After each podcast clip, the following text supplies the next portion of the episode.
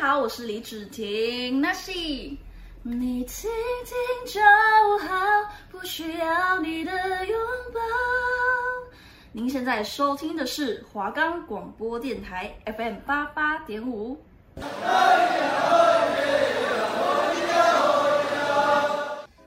大家好，欢迎来到奶后原住民大小事，萨里嘎嘎马布鲁。我是来自台东关山德高达古范部落的阿美族，族语名字叫做哈娜。我们的节目是在每个礼拜五一点到一点半的时间播出哦。节目即将开始，朋友们，你准备好了吗？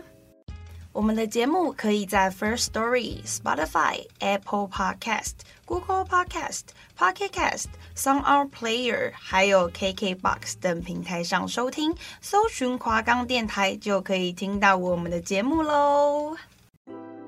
Hello，大家好，欢迎收听本集的奶后原住民大小事。这个礼拜大家都过得好吗？那想跟大家先报告一下，我们奶后原住民大小事已经进到第五周喽。那总共其实我们还有十集的节目啦，但是就是我们现在已经进入到第五周了，就等于是说一半了这样。好，那我们就废话不多说，那就是怎么讲？在开始之前，还是想跟大家聊天一下啦。你知道，就最近啊，因为我们阳明山就是就是出了名的变天气变化很大。变气是什么？我在讲什么？就是最近就是天气变化很大，那就是因为我本身就是一个过敏儿嘛，不只是说我的皮肤啊，我的鼻子啊，这些都是会非常痒的皮肤。我我有异位性皮肤炎，哎，怎么那么细，这么很 detail，有点不好意思，太有点太赤裸，谁想知道？好啦，反正就是因为我有鼻子过敏嘛，然后我的皮肤也有过敏，所以等于说我是个超级过敏儿。然后最近我又开发了新一个过敏的地方，就是我的眼睛。很可怕，你们知道吗？就是我早上起来的时候，每天眼睛都会超痒，然后我就不知道怎么怎么办。那怎么可能？那个指甲直接过去抓那眼球，就是会一直揉嘛，就是一种下意识，可能还没睡醒、睡眼惺忪的时候，就会可能会一直一直揉、一直揉，你们知道吗？然后更扯的是，我揉到我的眼睛有一个膜跑出来，就不算膜，就是一个。有点像鼻涕，就一个黏液在上面，白色的。然后我就整个超紧张，我就马上打开 Google 或者是 Safari，我就直接打开去查，就查了一个很可怕的。他说什么有可能会癌症疾病，就是这个会不会太太夸张？就觉得好像不必要不必要这样子吓自己，也是去查 Google 嘛。然后就我就发现他们是说是一个过敏性的一个结膜炎，对，它是属于过敏去导致去引发的，对。然后觉得。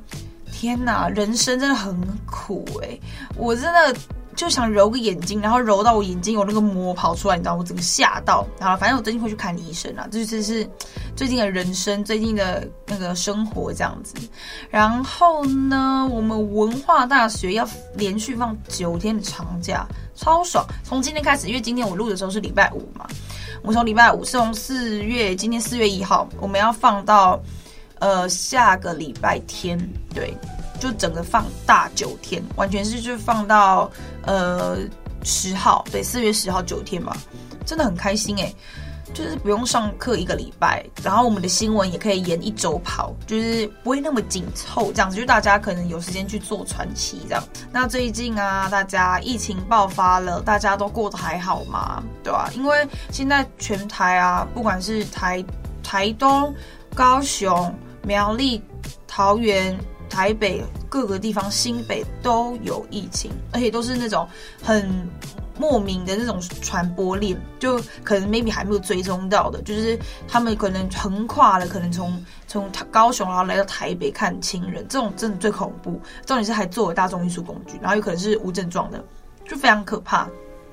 所以真的也是呼吁大家，真的最近要小心，因为因为重点是要清明年假，清明年假怎么可能不出去玩？怎么可能只待在家？而且也没有说什么三级警戒，所以大家一定都会出去玩嘛。所以大家口罩一口罩要戴好，二然后清洁消毒一定要对，然后自主的快筛。如果你真的觉得自己有那个症状的话，快点去快筛，然后让自己安心，也让身边人安心。因为说真的，因为如果以我自己为例啦，你看到我现在我在。我在学校录音嘛，我脱下口罩，然后在整个呃这个广播室，然后晚上还要直播，然后接触到更多人。那跟我接触的人，可能他们也有他们的学校，他们也有他们上班的地方，还有他们的家人。家人跟我跟你讲，传播链是最可怕的，所以我真的觉得大家真的还是要。注意一下啦。不管是说呃你出去接触的人，还是你去的地方，我觉得不管是自己小心，也要小心别人。虽然说我们真的是不太知道，但是我觉得大家都一定可以做到，就是好好的防防疫，戴好口罩，不要你知道，然后我开始讲我男朋友，他真的很烦，因为他很讨厌就是戴口罩那种闷闷的感觉，他有可能就在室外可能比较空旷的地方，然后他直接把口罩脱下来。真的很可怕，然后我就跟他说：“拜托，先生，你可以把你口罩戴起来吗？”因为他就是没有那个意识感，你知道吗？就会觉得说，就会觉得说，哦，好像好像就是别人别人有戴就好，我自己没戴也没差，不能这样子啊！我觉得不要有这样的心态，就是很纯侥幸的心态。因为其实就是一直有在讲这件事情嘛，就是说真的不要存一个侥幸的心态，觉得说啊，别人有戴就好，我没戴。我没戴没差，因为现在规定也是说啊，到空旷的地方真的也可以这样。我真的觉得啦，因为现在疫情越来越爆发，清明年假或许还会再爆发一波。我是我先预测啦，但是不是说一定会这样，也不是说觉得说在在诅咒什么的。我觉得不是，我觉得大家真的要小心，因为我自己回去就尽量，我觉得是乘乘着自己的车，我觉得就是尽量不要搭交通运输工具，我觉得尽量不要，因为更容易最容易跟人家接触的。地方就是在交通运输工具，还有一些大卖场什么之类的，对啊。但是因为我这次回去部落嘛，我们会回台东跟花莲，然后我们都是自己开车，所以基本上没有太大的疑虑啦。这样，然后我们也不会进，因为我们家里还有小 baby，还有孕妇，所以大家真的拜托拜托要小心再小心，因为你自己小心，别人不小心也是会中。虽然说中了，可能大家会觉得说啊没有关系，但是老人家怎么办？我们部落一大堆老人家呢，你知道那个之前就是三级警戒的时候，很多部落小孩在台北就是在上课嘛，在上学，在读书，然后他们就说希望你们不要回来，因为因为就是部落里面太多长辈了，对，所以我真的觉得说，嗯，如果自己有 maybe 有点症状，马上去买快筛，自己快筛，你自己也安心，身边人也安心，就是三天之内或者是一个礼拜的一些快筛，对啊，我是觉得。大家好啦，真的要小心啊！然后清明连假的时候，尽量自驾。如果没有的话，也没有关系，但是就是要做好防疫这样子。哎，真的是教说很久哎，你知道吗？因为我真的是希望不要再三级警戒，因为全部人都改线上上课。请问我们怎么拍新闻？对不对？那对呀、你看体育赛事，我完全没有办法拍哎。请问有体育赛事谁要戴口罩在那边比赛啦？脚力的，因为我下一个要拍脚力，到底谁要戴口罩去比脚力？喘都喘死了，基本上不戴口罩喘都喘死，还要戴口罩。然后田径比赛，全大运嘛，全大运那个他们是全国大专院校的运动会，他们怎么可能戴口罩跳高？怎么可能戴口罩？而且如果下雨的话嘞，所以他们不会就是说下雨不跑，因为他们穿钉鞋，其实没有滑到的疑虑。就其他可能像撑杆跳那种，因为他们是手嘛，拿着拿着那个杆子，有可能会滑，所以是不会不会继续比赛的。像是如果是田径的话，哎、他们要怎么戴上口罩比赛？有可能就。直接暂停比赛啊！我就直接牵连到我，我是体育赛事的，我要拍什么新闻？我直接实习直接完蛋。都好像之前去年的时候，我很多朋友像他们社工的，他们就因为社工他们接触的人物会更复杂，因为你完全不知道他从哪里来，然后他是你们的个案，然后他可能他有自己的生活圈，然后生活圈可能 maybe 也比较呃，他们的不是说卫生习惯啊，他们的防疫观念可能会没有那么好。所以就是他们接触的，就是他们社工这个实习，他们直接是取消，然后也可能因为这样延毕。对，所以我是觉得说，不要真的只想到自己啦，也要想到别人。所以大家一定要小心。然后，因为真的是所有所有事情都是串联在一起的，你知道吗？我像直接是没有新闻可以拍，有有够难过哎，你们知道吗？虽然我的重点不是说什么。没有新闻可以拍，但主要是我觉得大家平安健康就好啦。对啊，那接下来就来到我们原住民一点通的时间啦。那就是呢，我们原住民点通就会在每一周都跟大家介绍不同的族群。那今天要跟大家介绍的，就是我们上个礼拜也介绍过他们周族了嘛，也有其实有介绍过他们的分布区域，还有他们的岁时祭仪，就几乎都有跟大家介绍一些比较皮毛的一些。那我今天想要跟大家介绍的是有神话传说，还有他们最重要。快失传的乐器鼻笛。那我先讲他们的神话传说啊。那其实他们神话传说其实有超多的故事诶，他们就是光他们的一些就是神话的神人，那叫什么讲？那个怎么讲？呃，不是神人，就一些故事的主角，那叫什么啊？神话故事的人，对，神人好像就是好吧，就叫神人。他们其实有很多很多，他们就说有主神，然后还有上神跟中神，还有下神，还有宝石神。那宝是宝。宝是保护的宝，石是吃东西的食，那那个食物的食。对，好，那我先讲的是他们的神话，他们的创世神话。那世界在初开之时啊，他们就是跟另外一个水域分离，上升的部分成为了天，下沉的部分成为了海。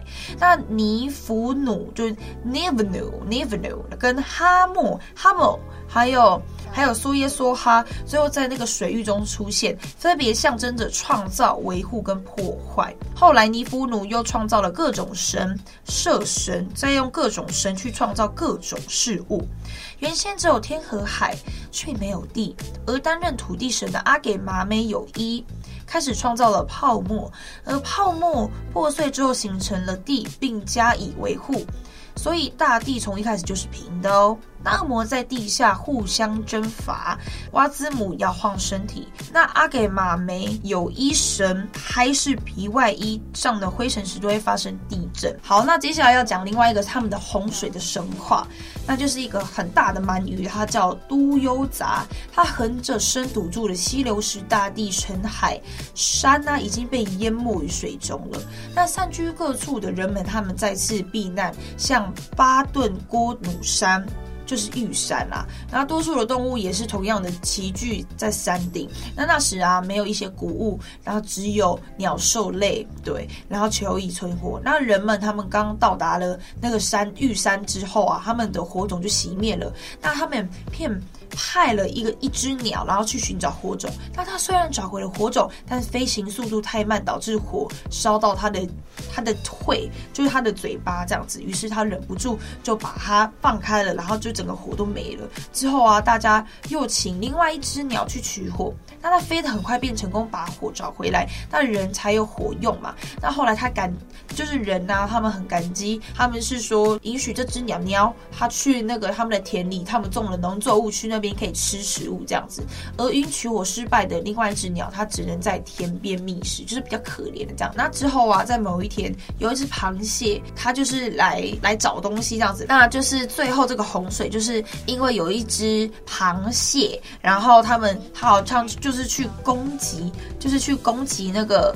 大鳗，对，就是那个很大的鳗鱼，然后之后他们就是，他就直接离开了那个地方，就没有继续堵住这个水，所以洪水的神话就这样子结束了。这样子，好，那接下来就是要来讲邹族的传统乐器鼻笛吼。对，那他的鼻笛啊，就是已经，而且我刚刚我有上网查，他们就说已经快失传了，应该基本上是说，好像在全国已经没有几个人会这个乐器，所以是等于是说已经快失传了这样子。好，那这里讲说啊，关于鼻笛的历史资料记录，从清代开始有一些文献提及原住民使用的乐器，并且也提及了其社会的功能，主要记录对象为平埔族的族群。那到了日治的时代啊。记录的对象更为广泛，就是越来越大，这个范围越来越大，所以我们可以看到，使用鼻笛的族群不只有排湾族、邹族、泰雅族、布农族，还有赛夏族、卑南族。同时啊，他们都留下了不少关于邹族乐器的文献。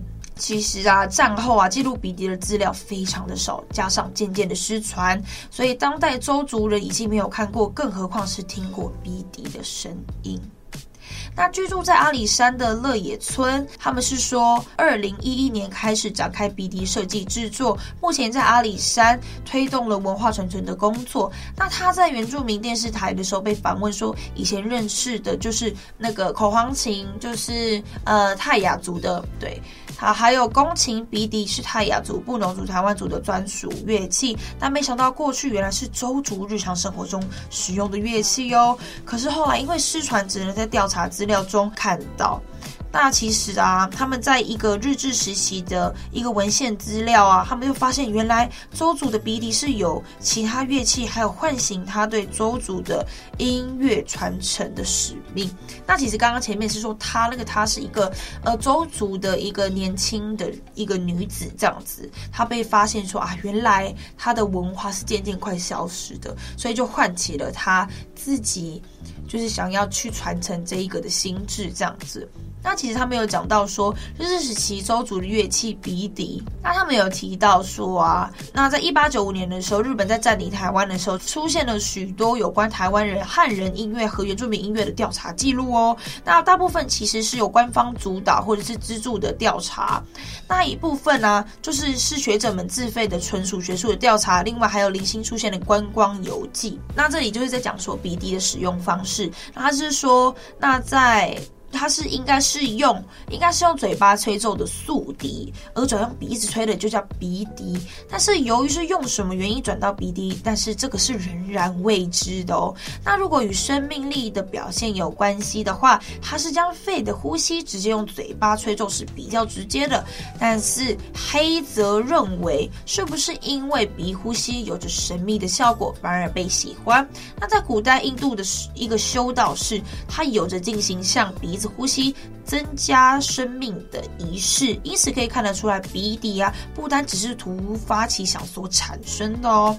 那在一个呃调查的人员，他叫黑泽，前面刚刚有讲到嘛。那黑泽在调查中发现，台湾原住民的鼻笛是有单管的，也有双管的。那双管的则是有绑在一起或者是左右分开的鼻笛。那黑泽他又在书中又绘制了一个各乐器的分布图。那鼻笛则是以周族最多，那其实是以排湾族还有卢凯族他们的群体这样子。那虽然黑泽在调查中，泰雅族、布农族、赛夏族、卑南族也有一个，但是却不若前三者普遍。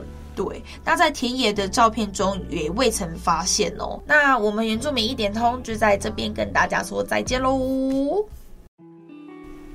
好，那大家欢迎来到我们为讲真啦的单元。然后呢，这个单元呢是要跟大家介绍的是叫桑梅娟。那其实为什么我会想跟大家介绍她呢？是主要是其实我从以前就知道她了啦，只是说因为她就是在《森林之王》，然后她跟秋君一起唱的那首歌《思念》，然后才知道哇，原来那首歌是她唱的，就是很佩服她这样，对。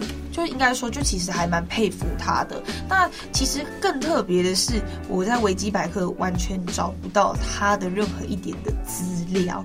对，就是怎么讲，就是没有没有维基百科，或者是呃一些资料显示他可能是哪里出生的啊什么的，完全没有哦。那主要是我现在跟大家介绍的是我在新闻上面看到一些资料报道看到，就是我去会诊一下。那他是来自屏东三地门排湾族的青山部落，他叫桑梅娟。那他即使啊没有入没有金曲奖的加持，他的歌声早就已经早已撼动了许多人。他其实已经得过金曲奖了哦，最我记得是最佳原住民歌手奖。对，那其实啊他。他对部落的声音还有乐曲的传承，是他多年作为音乐人的坚持。那他的母亲帮他取的名字叫做渲染，就是他的呃他的族语的名字的意思叫渲染，就是如同他的声音充满了感染力。那在部落长大的桑梅娟，因为母亲总是会带着他在部落里面跟耆老聊天，就是跟一些长者们聊天。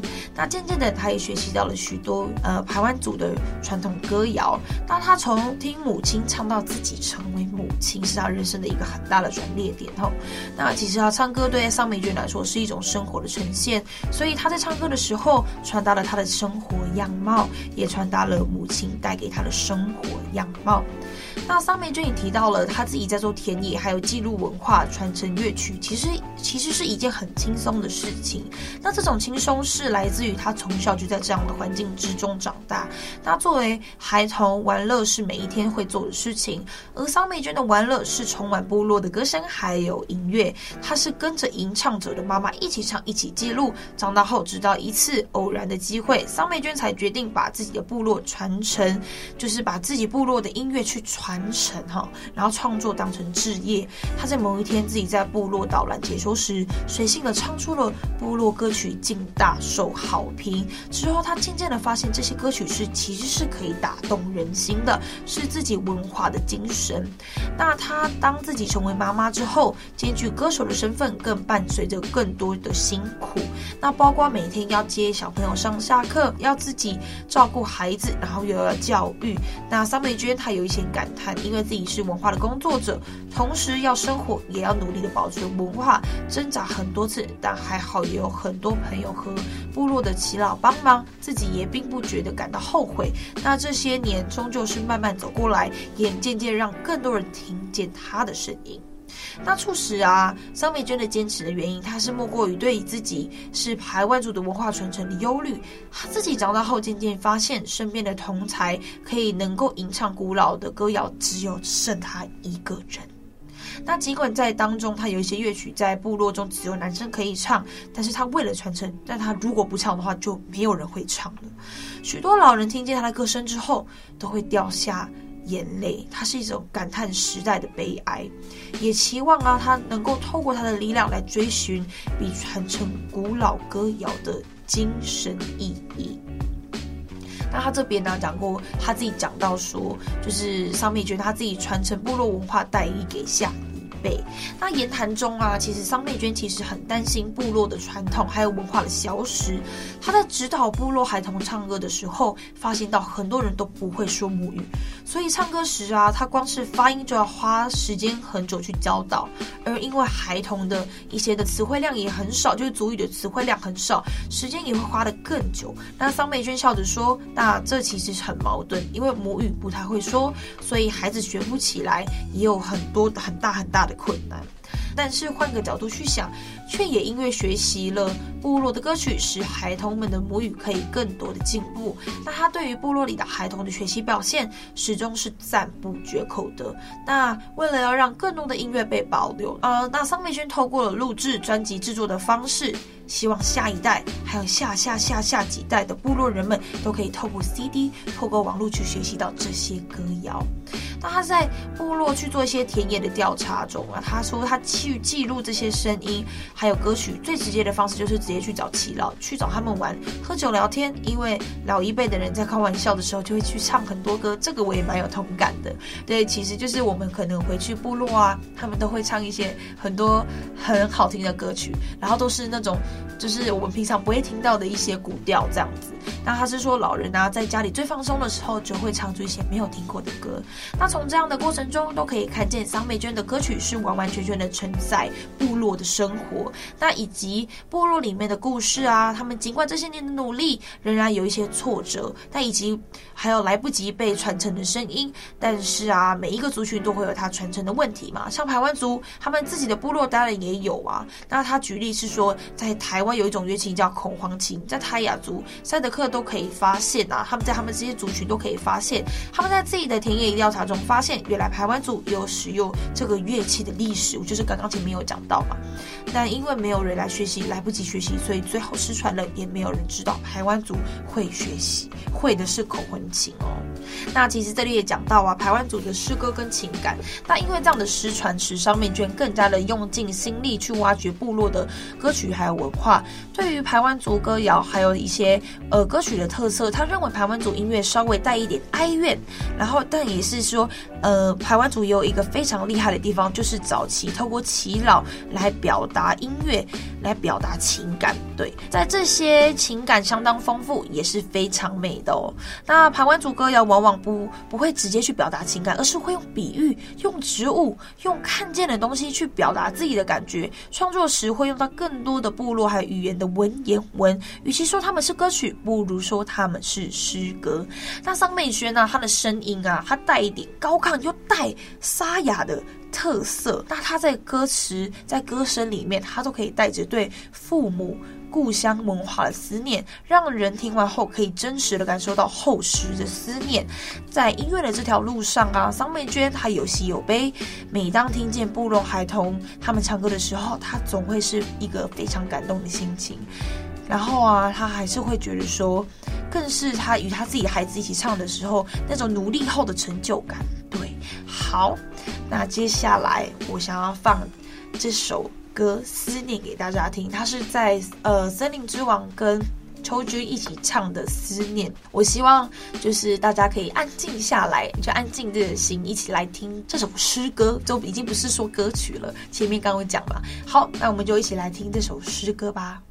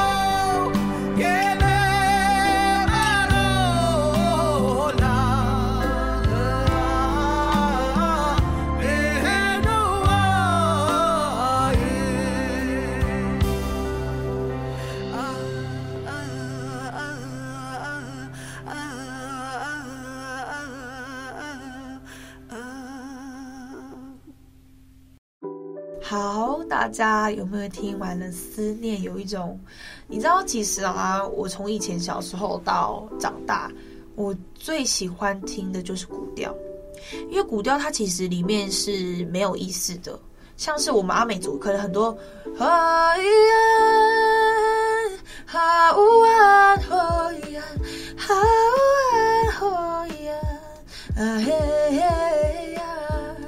就是它很多，就是那个叫怎么讲？反正就是像哦嗨呀这种是完全没有意思的。用这一个哦嗨呀呢，它可以代表很多很多的情感，去传递很多很多的意思。我相信你们刚刚在呃思念里面，就是可以感受到。它里面古调的一个神秘的力量。好，那也是希望可以大家听到《思念》这首歌，可以更多了解我们原住民的文化，还有我们更多的传统，还有我们的音乐。